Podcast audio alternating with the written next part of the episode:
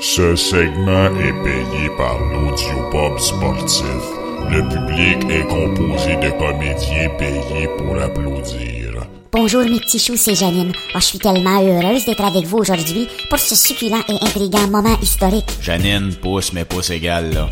Ok, on va faire ce cours. On a payé Jojo, venez faire ce qu'elle a toujours su faire dans sa vie. Vous mentir d'en face. Sans plus tarder, voici la déesse de la lune.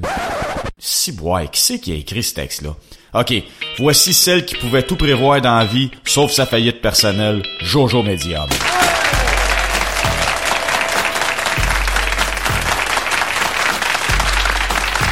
Merci, merci, merci beaucoup. Je suis très heureuse d'être ici et je vous promets que cette émission sera super excitante.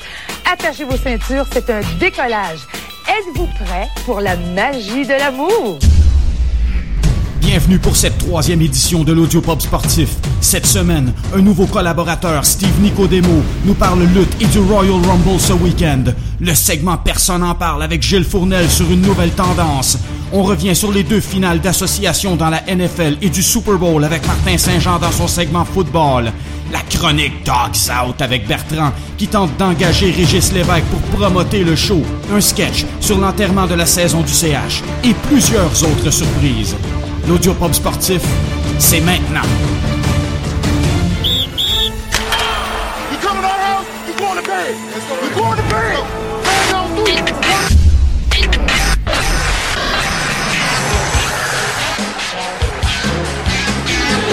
Are you ready? Il a parcouru le globe et est passionné de lutte depuis plus de 30 ans. Voici le seul et unique Steve Nicodemo.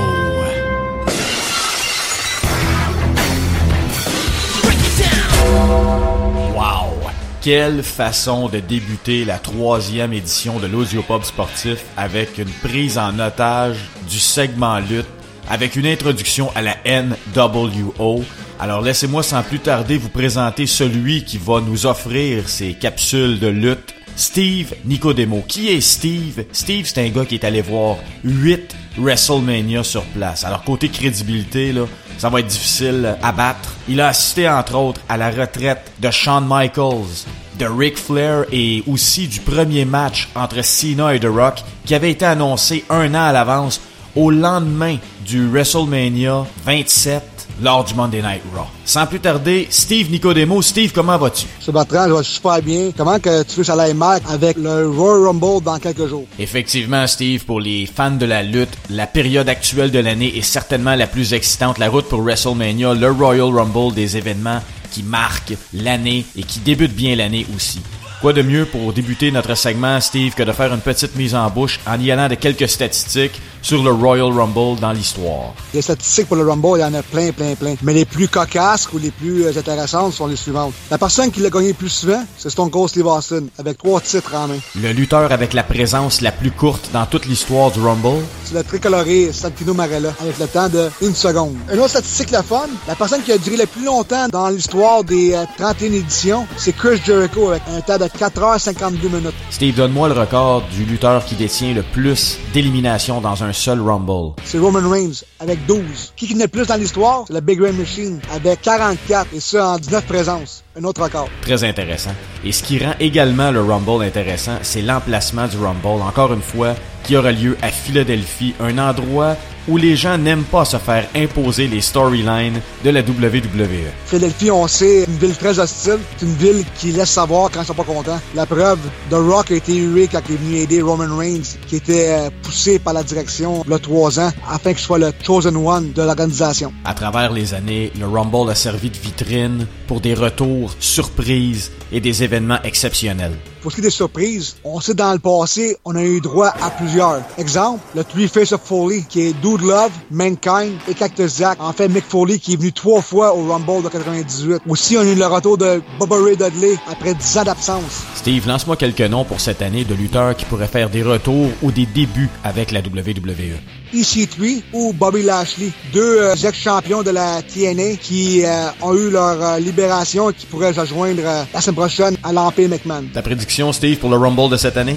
Moi, je vois que c'est un vainqueur de SmackDown. Pourquoi? Parce que le prochain pay-per-view sera un pay-per-view strictement de Raw, dont le gagnant devrait affronter Brock Lesnar pour le titre universel. Qui de SmackDown pourrait l'emporter? Shinsuke Nakamura. Moi, je le vois gagner pour une raison. On veut voir Stars et Nakamura s'affronter au plus gros show de l'année et faire une reprise d'un match quasi 5 étoiles qui s'est passé au New Japan Pro Wrestling il y a deux ans au Wrestle Kingdom, au plaisir de tous les fans de lutte. L'autre euh, que je vois qui pourrait remporter ou mêler les cartes à Nakamura, c'est Daniel Bryan. On sait qu'il veut se battre, mais on sait aussi qu'il y a une blessure au haut du corps. Son contrat vient à échéance au mois de mai. Daniel Bryan brûle d'envie de revenir sur les rings, mais les spécialistes ne sont pas prêts encore à lui accorder ce privilège. Alors si les médecins jugent qu'il est apte à revenir, Daniel Bryan pourrait mêler les cartes et pourrait se battre contre AJ Styles à WrestleMania dans un match de rêve pour nous tous.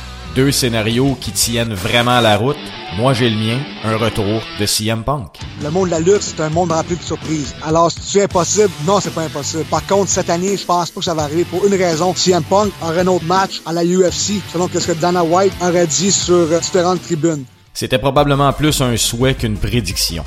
Maintenant, Steve, il faut que tu me parles d'un événement historique, le premier Royal Rumble entièrement féminin. Écoute, je suis pas le plus grand fan de la lutte féminine. Par contre, je suis très content pour euh, l'avancement de cette division. Après avoir vu la finale de PPV entre Sasha Banks et Charlotte Flair, ça s'est super bien passé. Alors, comme tu as dit tantôt, Ronda Rousey, Asuka, Charlotte Flair. Charlotte Flair, présentement, est championne, donc elle sera pas dedans. Par contre, Asuka est favorite. Mais si Ronda Rousey est vraiment sérieuse, je crois que c'est elle qui va remporter ce Rumble et c'est elle qui va affronter Charlotte Flair dans un match super intense et pour amener du mainstream et des nouveaux fans à la WWE dans trois mois. Je pense qu'on peut dire que c'est un début fracassant, mon Steve. Je te remercie d'avoir été avec nous et on se reparle prochainement avec ton segment lutte. Care, guys. Ouais, euh, moi c'est Jerry, toujours en direct de ma cellule du pénitencier à Laval, et ceci pour vous dire que l'audiopop sportif vous est présenté par Embaumage et Toilettage Thérèse. Que ce soit pour toiletter votre chien, lui vider les glandes ou embaumer un être cher, Embaumage et Toilettage Thérèse est l'endroit de prédilection. Écoutons quelques témoignages de chiens satisfaits de leur toilettage.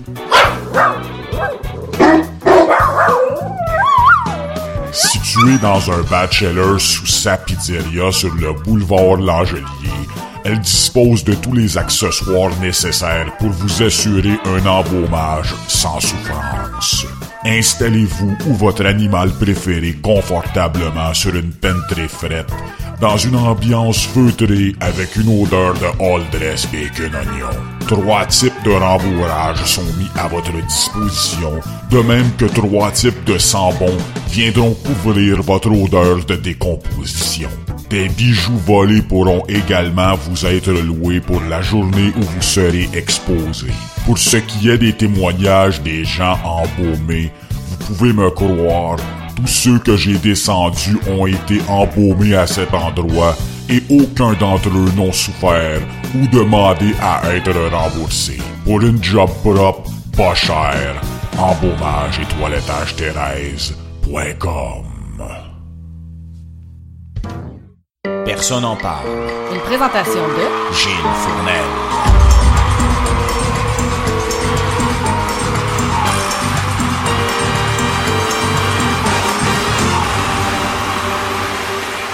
Merci beaucoup Bertrand. En fait, cette semaine pour mon segment Personne en parle, je vais vous parler d'un certain Anthony Watson. Mais qui est ce Anthony Watson? En fait, c'est un joueur de rugby de la première chip en Angleterre qui joue avec l'équipe de Bats et aussi un membre de l'équipe internationale d'Angleterre depuis 2014. Lui, il donnait récemment une entrevue à la BBC Sports où il parle de ses rêves de gagner la Coupe du Monde pour l'Angleterre, mais surtout d'un jour se convertir au football de la NFL. Faut tout de même expliquer que Watson a été l'un des joueurs qui a le fait le plus jaser de lui par les dépisteurs de la NFL qui étaient présents à la dernière Coupe du Monde. Lui, tout comme Julian Sanea de la fameuse équipe des All Blacks. Depuis que la NFL présente des matchs en Angleterre, ben c'est pas rare de voir des recruteurs de certaines équipes de la NFL assister à ces grandes rencontres internationales, dont les Coupes du Monde, dont les finales des principaux championnats. Il faut dire ou rappeler que ça fait tout de même 21 matchs depuis 2007 qui sont présentés en Angleterre et qu'il y en aura trois autres en 2018, dont un affrontement entre les Seahawks et les Raiders, un autre entre les Titans et les Chargers, mais très très important, celui entre les Eagles et les Jaguars qui aurait pu facilement être notre Super Bowl 2018. Les Anglais adorent ces rencontres de football américain et ils recrutent de plus en plus des intervenants de la NFL, dont Ozzy Umenyiora, l'ancien des Giants de New York, est devenu consultant pour la BBC Sports en 2015, spécialement pour ces occasions de matchs de la NFL en Angleterre. Évidemment, si on parle de la conversion de joueurs de rugby internationaux au football américain, ben, ça reste quand même un phénomène marginal, même si on a quand même des exemples assez probants, dont Colin Scott, Gary Anderson, Richard Tarditz, David Dixon Aiden Smith. Et aussi, ce sont des Américains qui jouaient au rugby, qui se sont convertis au football, en sol américain évidemment, dont les fameux Steve Tasker, Aloti Ngata, Stuart Bradley. Ce qui m'amène aussi à parler de l'histoire de Nate Ebner, ce joueur des Patriots de la Nouvelle-Angleterre, qui est d'origine irlandaise, qui jouait au rugby en Irlande, est venu étudier à l'Université de l'Ohio ici aux États-Unis, et il pratique le rugby à son arrivée, mais ensuite se convertit au football américain, pratique les deux sports, dont le football avec les Buckeyes de l'Ohio. Il est ensuite repêché en 2012 par les Patriots et avec une petite clause qui lui permettait de pouvoir continuer à pratiquer le rugby, donc assister aux principaux événements qui menaient aux Jeux olympiques de 2016 avec l'équipe de rugby à 7 américaine. En ce moment, Nate est sur la liste des blessés à long terme avec les Patriots et sera sûrement quelque part sur les lignes de côté lors du Super Bowl au Minnesota. On peut penser aussi récemment avec les 49ers de San Francisco à l'histoire de Jared Haynes, cet Australien qui jouait au rugby et était un international aussi pour l'Australie, qui a fait le saut dans la NFL en 2015 si je me rappelle bien, mais après une saison a décidé qu'il retournait au rugby, toujours dans l'optique de gagner une Coupe du Monde, ce qui est très très fréquent chez les joueurs de rugby, ce désir de gagner la principale coupe. Dans 2018, je vous invite à surveiller deux belles histoires. La première, Christian Scotland Williamson, qui lui jouait pour les Warriors de Worcester et était l'un des meilleurs de la ligue, qui a décidé, et ça a été une nouvelle qui a vraiment secoué le monde du rugby en Angleterre, de remettre cette démission, quitter l'équipe en décembre dernier, et tout ça dans le but de tenter sa chance au prochain camp d'entraînement dans la NFL. Donc, à surveiller Christian Scotland Williamson dans les prochains camps d'entraînement. Et ce qui m'amène aussi à parler d'un certain Adam Zaruba, un Canadien qui joue dans l'équipe à 7 de rugby du Canada, qui lui a fait la conversion en allant s'entraîner avec l'équipe universitaire, la UBC et le corps arrière Michael O'Connors avant d'aller au camp des Eagles en 2017, où il a réussi à signer un contrat de 3 ans comme ailier rapproché avec Philadelphie et malheureusement a été libéré le 1er septembre 2017.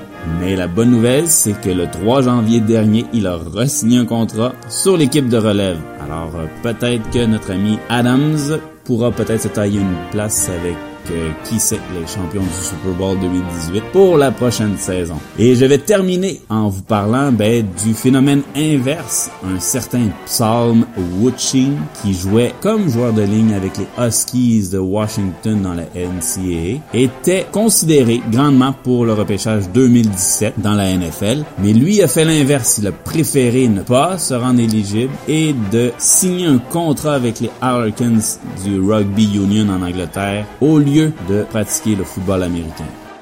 Dans quelques instants, on parle football avec Martin Saint-Jean et un peu plus tard, la chronique Dogs Out avec Bertrand. Merci d'être à l'écoute de l'audio pop sportif. Let's go. One, two, three. Toss to White.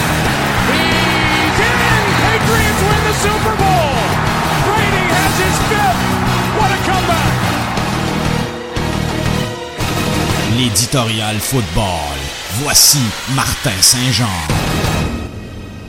L'Audiopub sportif se poursuit avec le segment football et Martin Saint-Jean. Martin, comment ça va? Ça va super bien. Et toi, mon Bertrand? Super bien, quoique un peu déçu qu'une des équipes se retrouve encore au Super Bowl, mais on en reparlera dans notre deuxième portion. Je veux qu'on commence cette semaine avec le match Vikings-Eagles. Tes impressions sur ce match? Ça a été vraiment une surprise pour moi. Je m'attendais peut-être à une victoire des Eagles, même si j'avais prédit les Vikings, mais pas à ce point-là. Ma plus grosse déception, ça a vraiment été la défensive des, des Vikings qui n'ont pas été capables d'arrêter les gros jeux des Eagles. Il faut le donner. Dimanche, Nick Foles, il était vraiment impressionnant. Il a été le corps arrière que les Eagles s'attendaient à avoir depuis la blessure de Carson Wentz. Foles a été pratiquement parfait. Il a fait des longs jeux. C'est ça qui a vraiment impressionné parce que la défensive des Vikings s'attendait pas à ça. S'attendait vraiment à une, une game focusée sur l'attaque au sol, une game physique. Mais ça a été plus par la passe puis avec des gros gars comme euh, Alshon Jeffrey qui a réussi à faire deux touchés. And Foles able to get away and throw. Pass is caught.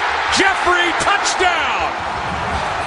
Zach Ertz qui a eu 8 réceptions pendant toute la rencontre. Moi, c'est vraiment ça qui m'a vraiment impressionné. C'est sûr que côté intensité pour le, le partisan de la NFL, ça a été plate. On se le cachera pas qu'à partir de la demi, il n'y avait plus d'intensité du tout. On savait que les Eagles gagneraient cette rencontre-là. Mais je leur dis félicitations, puis je dis félicitations à mon ami Ben Roger aussi. Oui, je suis entièrement d'accord avec toi. J'ai l'impression qu'on a eu le main event avant les préliminaires. Mais en tout cas, ça, ça serait pour notre deuxième portion. J'aimerais ça que tu me parles du fait que Case Keenum était plus le même après l'interception qu'il a lancée.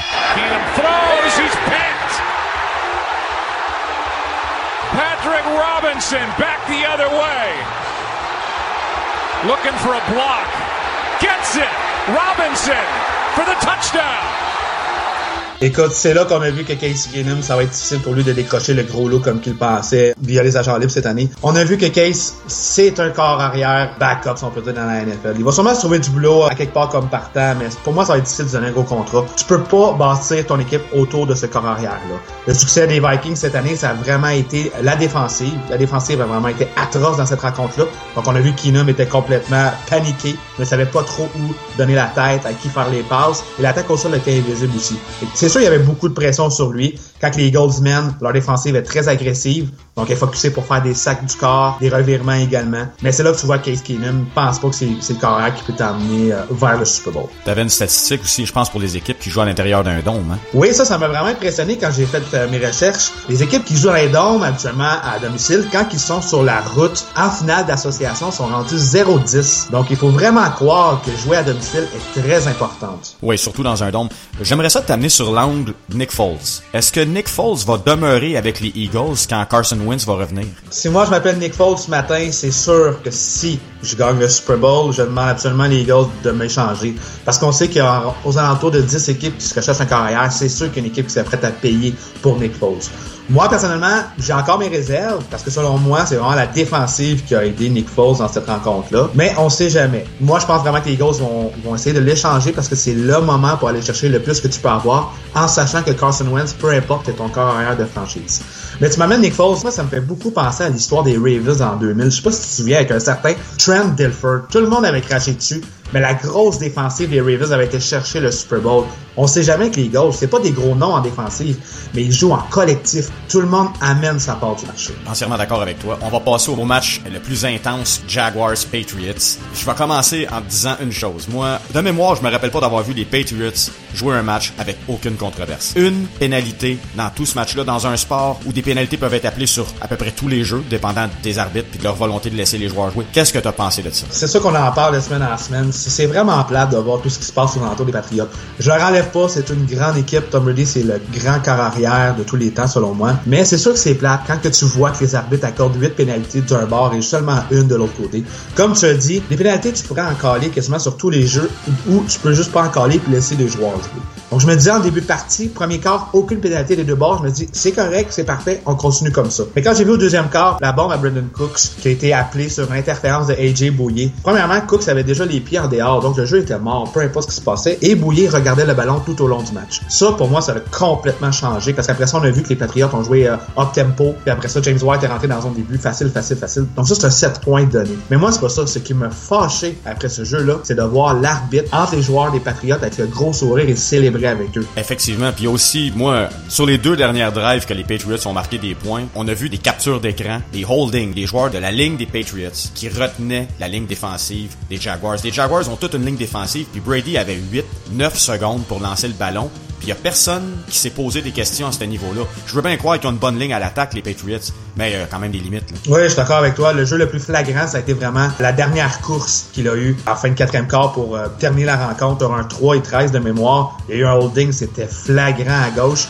On a décidé de pas l'appeler, puis encore une fois, ça a été vraiment concluant pour les Patriots. Les Jaguars auraient eu le temps de reprendre le ballon. Je sais que les gens me disent, bon, est-ce que Blake Bortles, je pense pas qu'il aurait réussi à monter le terrain, faire un toucher, mais on sait pas, parce que moi, sérieusement, cette rencontre-là, Blake Bortles m'a vraiment impressionné. Jouer sur la route à New England quand c'est froid, underdog, m'a vraiment impressionné Blake Bortles. Là, on va arrêter peut-être le Patriots bashing. Je vais enlever mon chapeau de Patriot haters là quelques instants, puis leur donner quand même le crédit qui leur revient. Ils se sont ajustés en deuxième demi. Le coaching staff des Patriots excelle. On a beau détester Belichick et ses coordonnateurs, ils savent s'ajuster pour la deuxième demi. Et Laura, qui est au-dessus de Tom Brady et des Patriots au quatrième quart, on sentait que leur retour était possible à partir du moment où ils se sont, comme tu dis, ajustés, mis à jouer up tempo. Et les Jaguars, euh, on voyait qu'il y avait plus de réponse. Le manque d'expérience de cette équipe-là a paru en deuxième demi. Je sais pas si t'es d'accord avec moi. Non, tout à fait. C'est exactement ça. Les deux points, vraiment, c'est Bill Belichick, c'est le meilleur entraîneur-chef de l'histoire.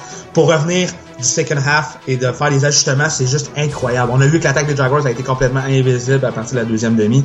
Puis c'est sûr le manque d'expérience. Moi, je suis vraiment de la philosophie qu'on doit perdre pour pouvoir gagner par après. L'avenir est belle. Si vous êtes partisans des Jaguars pour nous écouter aujourd'hui, inquiétez-vous pas, ça va être la même équipe l'année prochaine. Donc les joueurs sont soudés, ils ont acquis l'expérience et ils ont vraiment été plus loin que tout ce que n'importe quel analyste avait pu prédire cette année. Donc l'avenir des Jaguars est très belle. Les Patriots, écoute, c'est l'expérience. Je ne suis vraiment pas surpris de les revoir euh, encore une fois au Super Bowl cette année. Comment t'as trouvé l'utilisation de Fournette en deuxième demi? Fournette, euh, excellent job de la part des Patriots. Vraiment, le, le front 7 défensif a dominé la ligne offensive des Jaguars. J'aurais peut-être aimé ça voir plus de passes aussi de la part des Jaguars parce que on savait les jeux. Des deux premiers downs, c'était des petites courses de Fournette. Après ça, on essayait de faire une passe sur le troisième et long, ce qui est peut-être pas la bonne philosophie à faire à New England. Ce qui était flagrant, c'était de voir Tony Romo appeler pratiquement les jeux à l'avance, être capable de voir les jeux à l'avance et de les dire en ondes à CBS. Moi, c'est, je me dis, si Tony Romo voit ça, c'est clair que les gens chez les Patriots le voyaient aussi. Ça devenait tellement prévisible. Les Jags se sont laissés écrouler eux-mêmes en deuxième demi en n'apportant aucun ajustement, en ne faisant aucun changement. On dirait qu'on voulait se contenter d'essayer de battre les Patriots avec ce qu'on avait fait en première demi. Tu peux pas jouer comme ça contre les Patriots. Peut-être aussi que les Jaguars n'étaient pas trop sûrs, ne pas trop faire confiance à Black Bortles, se sont dit notre défensive joue bien. On a encore les devants. On va essayer de couler plus de temps possible, de laisser notre défensive vraiment arrêter les passes, mais c'est impossible. Contre Bill Belichick, c'est impossible de jouer comme ça. Tu dois être agressif, mais tu dois aussi être logique avec le temps. On l'a vu l'année passée avec les Falcons. Désolé, mon ami Steve. Chapeau, Patriot. Blake Bortles, lors du match contre les Bills, s'avait servi de ses jambes énormément. Il y avait d'ailleurs plus de verges au sol que de verges par la passe. Où était ce Blake Bortles-là dans ce match-là? Où en deuxième demi, on aurait eu besoin de le voir justement s'écarter de la pochette protectrice, peut-être qu'il allait avec des bootlegs, passer d'aller chercher des verges par lui-même et gagner du temps également pour faire des passes. Je suis 100% d'accord avec toi. Les Patriots à défensive n'est pas très bonne contre les carrières qui sont mobiles. Donc ça, c'est vraiment une partie que j'ai été très très déçu de voir qui ont éliminé du playbook. En tout cas, on va voir ça pour le Super Bowl, les Eagles, les Patriots. Mais je vais te laisser commencer pour ta prédiction. Pour ma prédiction, écoute Bertrand, euh, je peux pas parier contre Tom Brady, Bill Belichick. Je vais y aller avec un 28-24 Patriots. Moi, je vais au party de Jean-Charles euh, pour le Super Bowl avec le 91-9. Puis honnêtement, j'y vais pour l'ambiance, mais j'ai presque regretté d'avoir acheté mes billets quand j'ai vu que les Patriots allaient affronter les Eagles. C'est un Super Bowl que j'ai vraiment même pas envie de regarder. Moi, je suis tout simplement écœuré. C'est pas parce que c'est les Patriots, ça serait les Raiders qui auraient accompli ça. Je serais autant écœuré de voir toujours la même équipe se rendre au Super Bowl. J'aime voir des belles histoires, des nouvelles équipes, des franchises accomplir des choses, l'improbable. C'est trop devenu plate. C'est plus sexy de voir les Patriots au Super Bowl, en tout cas à mon humble avis. Moi aussi, j'aime ça voir des nouvelles équipes se rendre ou voir des underdogs gagner. C'est ça qui est le fun. Les Patriots, c'est une grande dynastie, on va toujours s'en souvenir. Mais c'est pas bon pour le sport ce qui se passe. Je vais être honnête avec toi, moi j'espère de tout cœur une victoire des Eagles. C'est impossible de prendre contre les Patriots dans ce match-là par rapport à leur expérience. Sensiblement peut-être un, un- peut-être un petit peu plus bas au niveau du pointage, peut-être un 24-17 pour les Patriots. Merci euh, Martin, on se reparle dans deux semaines avec peut-être un petit segment sur euh, les changements au niveau des entraîneurs puis le Senior Bowl. Oui, avec plaisir, je vais vous apporter tous les sept nouveaux entraîneurs-chefs dans la NFL. Ce que je vois, ce qu'ils vont faire, le fit avec l'équipe. Et certainement le Senior Bowl, à ne pas manquer. Si vous avez le temps, samedi après-midi à 14h à NFL Network, nous allons voir plusieurs euh, recrues disponibles dans le repêchage cette année qui peuvent être des choix de première ronde. Il me fait penser beaucoup peut-être à un Baker Mayfield que vous avez déjà entendu parler, carrière d'Oklahoma. Donc c'est à surveiller. C'est vraiment le départ pour les recrues vers la NFL. Donc j'ai très hâte de vous en reparler. Merci Martin, on se reparle bientôt. Attention, attention. Le segment qui va suivre contient un sujet et un langage qui pourraient ne pas convenir à un jeune auditoire. Vous êtes avertis.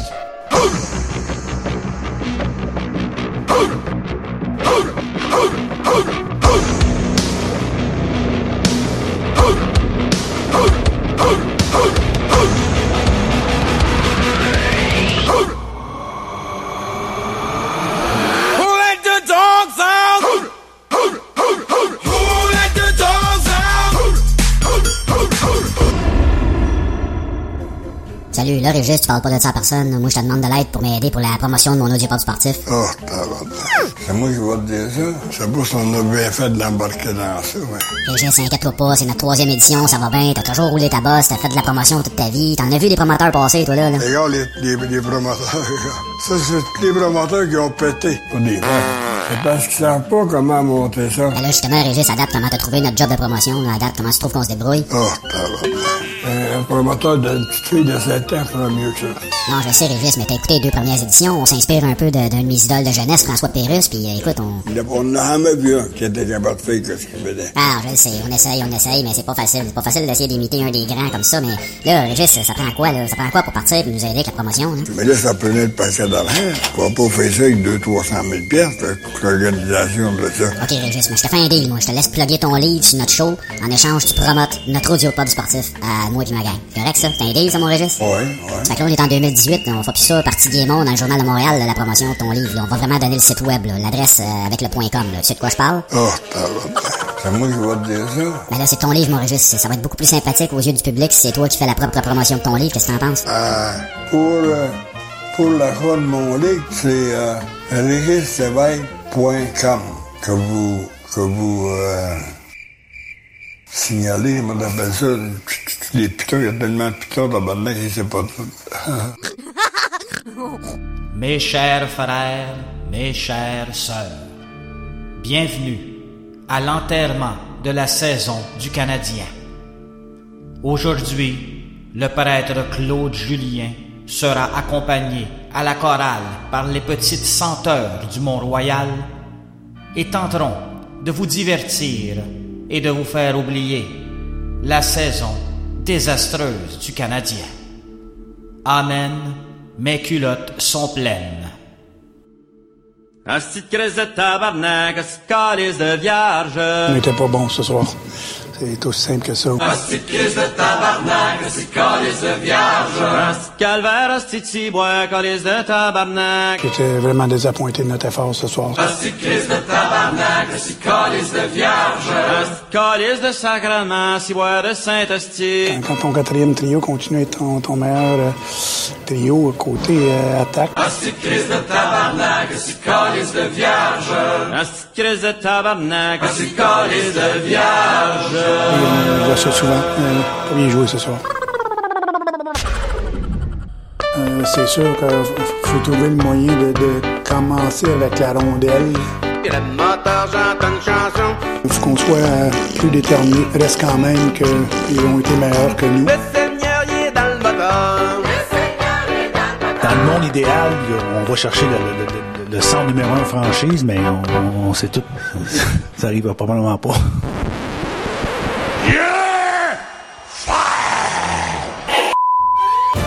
Voilà qui conclut la troisième édition de l'Audiopop sportif. Au nom de Steve Nicodemo, Gilles Fournel, Martin Saint-Jean et en mon nom personnel Bertrand Girard, on vous dit merci d'avoir été là et on se retrouve très bientôt pour une prochaine édition de l'Audiopop sportif.